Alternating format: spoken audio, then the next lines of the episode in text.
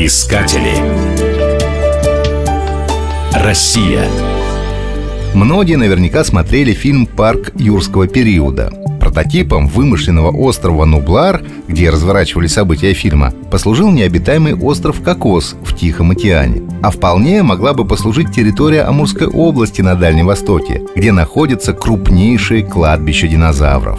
Впервые в 1902 году рептилию откопал на правом берегу Амура полковник царской армии. Спустя 9 лет научная экспедиция провела полноценные раскопки и обнаружила много интересного. В Благовещенском районе кости ящеров находились с конца 40-х годов прошлого века. Так, в 1948 году школьник Ваня Бастрыкин принес в Краеведческий музей кость неизвестного животного. Мальчик нашел ее в карьере. Удивление вызвали большие размеры находки. Такие крупные животные в тех краях не водились. Кость передали археологам, которые установили, что это останки динозавра. А сенсационные находки телеграфировали в Москву. Оттуда приехали геологи, но раскопками по каким-то причинам заниматься не стали. Копать начали только в середине 80-х годов. Сейчас кладбище динозавров занимает 10 тысяч квадратных метров.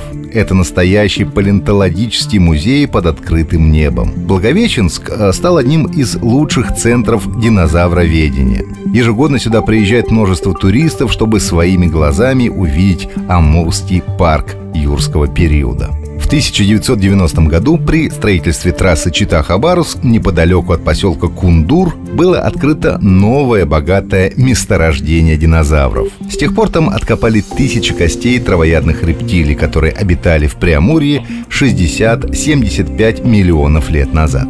Здесь впервые в России нашли целый стилет, который принадлежал травоядному ящеру. Настолько огромному, что его откапывали три полевых сезона. Метровая голова красовалась на длинной шее, поэтому ящер получил имя Олора Титан. В переводе с латыни это означает «лебедь-великан». Палеонтологи ласково называли его Васей. Голову мастодонта венчает гребень необычной формы. Сейчас скелет экспонируется в Королевском институте естественных наук Бельгии в Брюсселе. Увы, раскопки велись на деньги бельгийцев. В России осталась лишь пластиковая копия рептилии. Огромное кладбище динозавров было найдено также возле городка Облучье, где обнаружили неизвестный ранее вид 15-метрового ящера, которого назвали амурозавром. Это был двуногий гигант длиной 8 метров с утиным носом. Сейчас редкая находка хранится в Хабаровском краеведческом музее. Здесь также можно увидеть макет амурозавра в натуральную величину.